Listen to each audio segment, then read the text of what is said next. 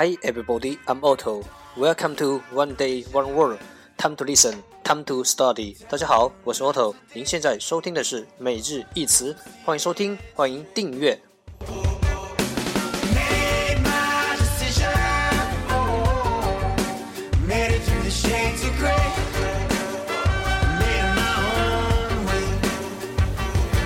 让学习英语融入生活，在途中爱上你自己。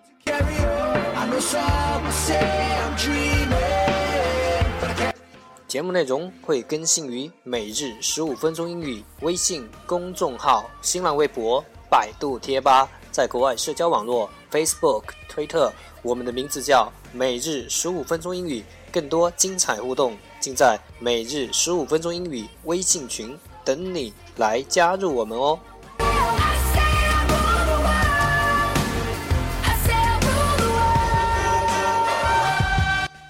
不管晴天还是雨天，让我们一起简单的坚持每一天。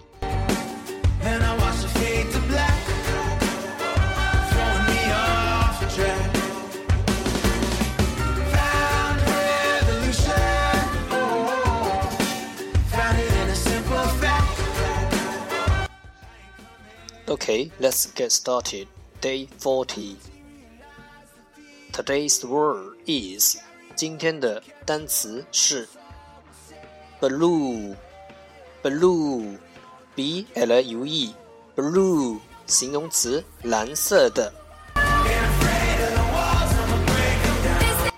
Let's take a look at its example. 让我们看看它的例子。She fixed her pale blue eyes on her father's. She fixed her pale blue eyes on her father's. 她用那双蓝色的双眼盯着父亲的眼睛。She fixed her pale blue eyes on her father's.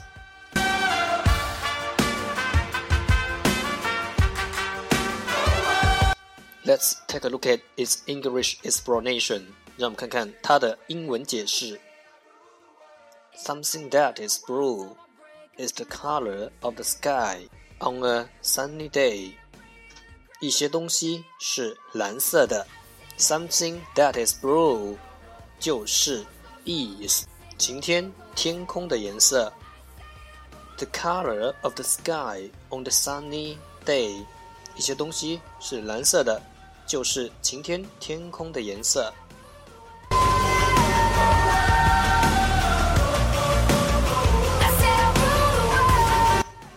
Let's take a look at its example again。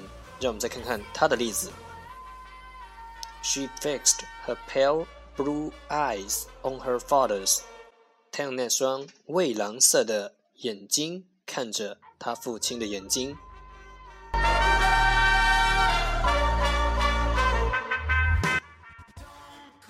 Keywords 关键单词 blue，blue，b l u e，blue 形容词，蓝色的。